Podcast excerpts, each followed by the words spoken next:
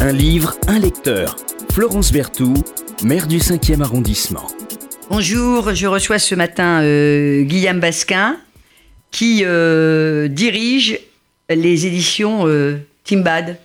Oui. Merci d'être avec nous euh, ce matin. Merci de m'inviter. Euh, alors, vous êtes un ancien pilote de ligne?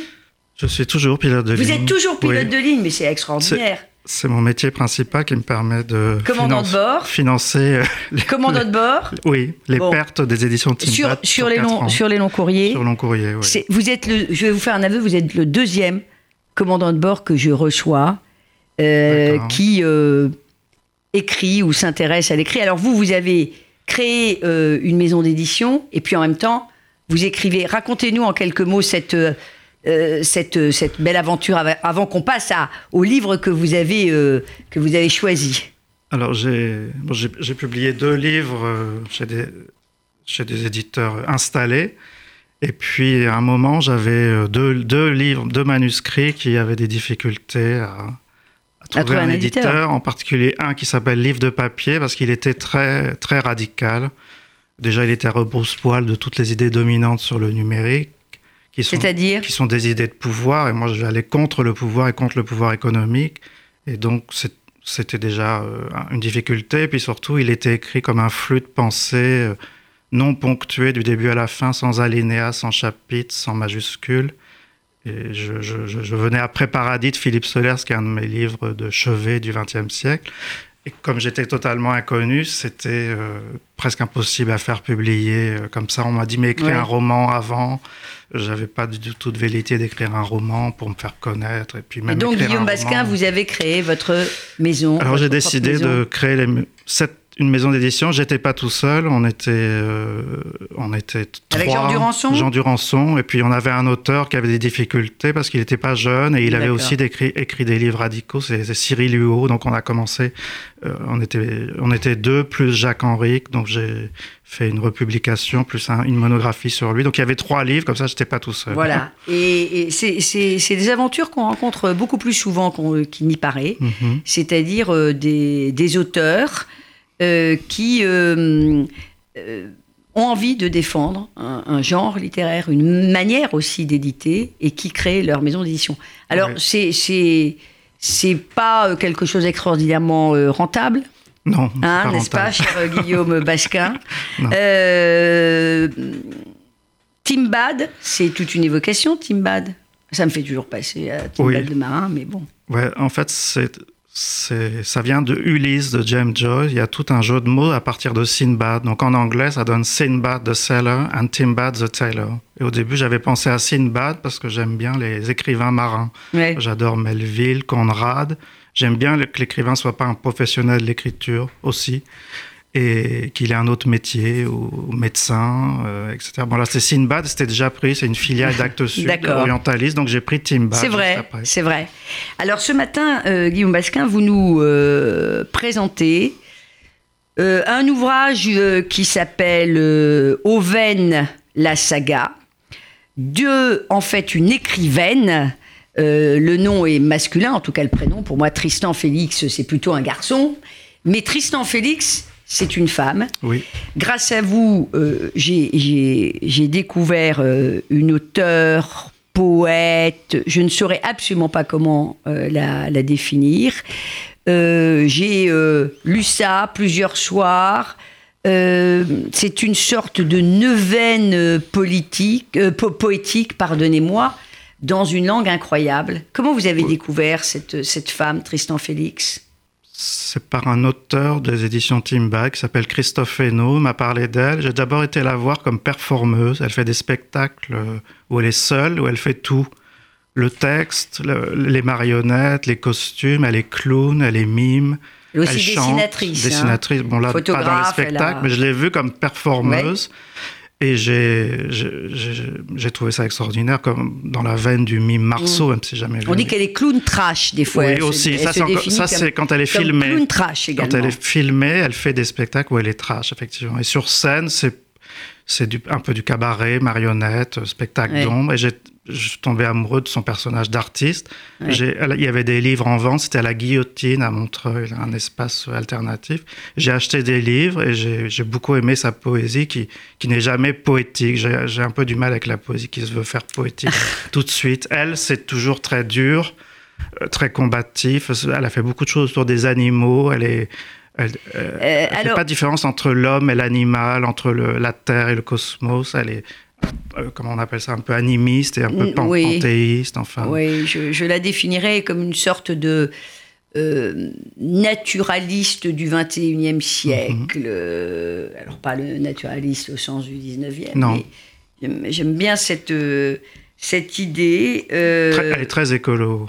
Elle, alors, je ne sais pas ce que ça veut dire, très écolo, mais en tout cas, euh, il y a cette idée d'homme-nature, d'homme-animal mhm. en permanence, mhm. avec des, des, allers, euh, des allers-retours. Et un, des travaux qu'on ne voit pas dans ce livre-là, elle, euh, elle, elle, photographie beaucoup les laisses de mer, ce qu'on peut trouver dans les laisses de mer. Il y a souvent des poupées et justement, la poupée qui est en couverture, voilà, peut-être euh, pas celle-là, mais... Pour ceux qui regardent euh, l'interview... Elle, photographie beaucoup d'objets trouvés dans la nature, et, en particulier dans la laisse de mer, et, c'est toujours très étonnant ce qu'on peut y trouver. C'est les rebuts de la société de consommation qu'elle repoétise en les photographiant, les Alors, l'univers de, Tristan Félix, Auvergne, euh, la saga, on a bien compris, c'est un, univers extrêmement personnel, extrêmement particulier. On entre vraiment vraiment dans un univers. Vous allez peut-être nous lire euh, une de, une, tout à l'heure euh, un de ses écrits. Est-ce que vous, pouvez nous dire deux mots pour que les, auditeurs comprennent Auven la saga, la manière juste dont c'est construit? Parce que ça aussi, c'est inhabituel, cette espèce de neuvaine. Et puis, il y a tout un, un jeu sur la numérologie. Oui que, que, j'ai pas vu tout seul. C'est elle qui me l'a qui me l'a décrit parce que c'est assez, compliqué. Déjà, il y avait il y a eu trois parties dans, dans l'écriture, mais ça se voit pas à la lecture parce qu'il y a neuf chapitres. chaque chapitre fait 36 contes. Voilà. Alors les chapitres, c'est par exemple, pardonnez-moi de vous interrompre, les prouesses d'Auvergne, euh, les recrudescences d'Auvergne, euh, les mirages d'Auvergne. Enfin bon. Alors 36 contes, 3 et 6, 9. Il y a 9 chapitres. Ouais. Et si on fait 3 fois 36, ça fait 108. 1, 0 plus 8, ça fait 9. Et si on fait 3 fois 108, 324. 3 plus 2 plus 4 égale 9. Donc c'est rigoureusement construit au niveau géométrique. Alors euh, quand on lit, on n'a pas besoin de savoir ça.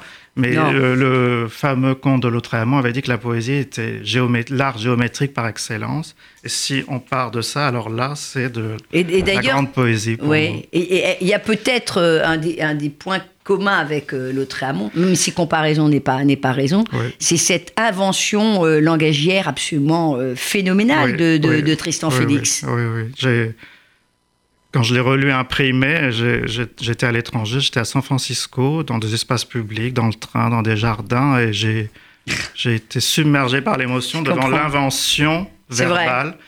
Euh, parce que ça, faisait quand même 3, 324 ben, pages, le manuscrit. Donc, comme j'avais vu que c'était excellent et tout, j'avoue que je n'ai pas tout lu sur manuscrit. Je Mais alors, ce qu'il faut dire aux auditeurs, c'est que euh, cette Auvergne, la saga de Tristan Félix, donc édité euh, aux éditions Tinbad, on peut prendre, reprendre, aller butiner au milieu. Il n'y a absolument aucun problème. Chacun il n'y a pas d'ordre. Il n'y a pas d'ordre. Chacun de ces petits contes au fil de l'eau.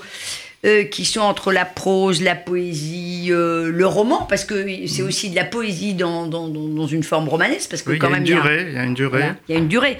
Alors Auvel, déjà ça commence comme un, comme un, comme un conte de, de Perrault. Auvel, elle vit, elle vit dans un œuf. Oui.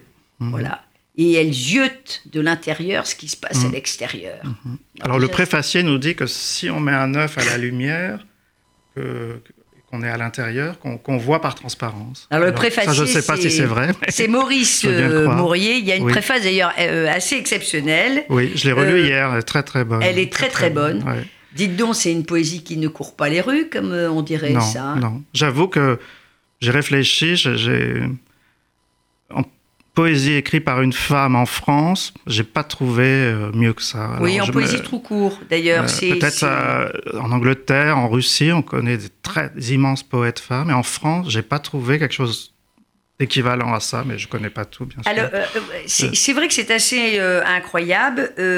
c'est vrai qu'elle patine je me demande si c'est pas d'ailleurs Mourier qui dit ça, qu'elle patine sur le petit Robert avec maestria. Enfin, il dit pas tout à fait ça, mais il y a, y a l'idée de ça. C'est une espèce de joueuse des mots totalement protéiforme. Mm, oui, oui, oui. Et tantôt c'est hilarant, tantôt on est dans un registre euh, vraiment naturaliste quand même, mm-hmm. je trouve, à certains, à certains moments. Pour gagner son sein à la pueur de sa croûte, Oven fait aussi du rododo dans tous les sens. Tauros et Chevaux s'efforcent de mettre la pétale douce, car ils ont reconnu pied de biche la fleur du Colorado. Parpouillée d'herculochrome, c'est génial ça, elle gigote encore lorsqu'un coup de croupe l'envoie paître en un choral désert, etc., etc., etc. C'est à chaque fois des petits, c'est des petits bijoux quand même. Oui, oui, oui. Chaque chaque texte, il y a un bijou dans chaque chaque conte, euh, à, mon avis. Euh, on, repart à zéro. Elle rejoue tout à chaque conte. Si un conte est raté, il va être vraiment raté.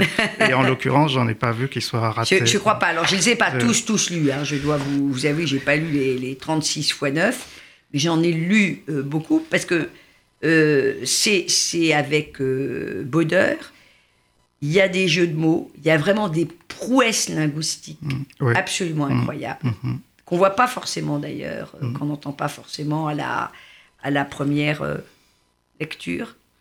Oui, des fois on, qu'on voit quand on lit, plus que peut-être que si on l'écoute, parce qu'elle elle fait des mots valises ou elle déforme des orthographes, des mots. Euh, à un moment, pour écrire pistolet, elle emploie un autre mot, mais j'ai oublié, je ne sais plus quel mot elle emploie, et que ce soit un peu plus doux qu'un pistolet, parce que je pense que le personnage d'Oven, c'est un peu une terroriste écologiste et justicière, une espèce de Zorro, qui fait des actions comme ça, l'espace d'un conte, pour redresser les torts de des inégalités ou de la destruction de la nature, mais toujours elle met une petite touche d'humour, une déformation, parce que c'est pas un vrai pistolet, c'est juste un livre en plus. Et ça fait pas de, leçon du tout. Non, une forme euh, peut-être d'autodérision. Oui, euh, oui, oui. Aussi. Mhm. Euh, je me suis dit que décidément, la poésie. alors, j'ai cru comprendre que vous n'aimiez pas forcément ce mot. Ou... Vous le trouvez galvaudé? Je trouve un peu galvaudé quand je vois la production moyenne, mais évidemment, je sais ce que je place au plus haut. Si c'est la très grande poésie, c'est ce que je place au, place au plus haut. Alors, j'ai beaucoup d'attentes et souvent, je suis un petit peu déçu, mais j'aime beaucoup ce mot. Euh, c'est dans l'Antiquité, c'était le langage des dieux, la mhm. poésie. J'ai écrit un petit texte que j'ai juste mis sur un autre site parce que je ne pouvais pas publier une critique de ce livre et j'ai j'ai écrit que c'était quelque chose qui me semblait revenir de loin, ce type d'écriture, peut-être de, de, hmm. je connais d'Ovide, des choses comme ça, des métamorphoses ah, d'Oven, ah en fait. On pense immédiatement à Kafka, aux métamorphoses hmm. d'Ovide. Vous nous lisez pour, euh, pour terminer, euh, si vous le voulez bien, euh, Guillaume Basquin, un petit morceau, une, un petit bout de neuvaine de cette Tristan Félix. Euh, et de ce personnage incroyable, Oven, la saga. Et puis on va terminer euh, là-dessus sur cette musique. J'en avais choisi six, mais j'en ai pris un un peu au hasard. J'avais mis un petit post-it pour me savoir de quoi parler celui que j'avais choisi. Là, c'est renversement de toutes les valeurs. Alors Donc c'est le, écrit le 18 août 2009. Oven s'est découvert un don ignare de naissance. Elle consulte sans rendez-vous, les savants surtout, et puis surtout, au moindre doute, toc. Et, puis les surdoués, au moindre doute, toc, la tête fort allongée. Elle les assoit sur de la paille dans son cabinet et leur révèle son secret en les nourrissant d'une lente bouillie d'igname. Ils n'en reviennent pas tellement c'est bon. Ils onctuent parmi les fétus. En échange, c'est le prix, ils arrachent leur science jusqu'à la dernière racine carrée. Les voilà guéris, à peine un petit roux. C'est alors qu'une douteuse radicelle pousse entre les dents d'Auvaine, tandis que sur le mur, l'ombre de sa tête s'allonge. Voilà. Merci beaucoup, euh, euh, Guillaume Basquin, d'être venu euh, nous faire découvrir Auvaine la saga. vraiment, achetez Auvaine la saga aux éditions, aux éditions Timbad, vous ne serez pas, vous, ne serez pas déçus. C'est un très très joli morceau de, de poésie des dieux ou des déesses. Merci Florence Berthaud. Un livre, un lecteur. Florence Berthoud, maire du 5e arrondissement.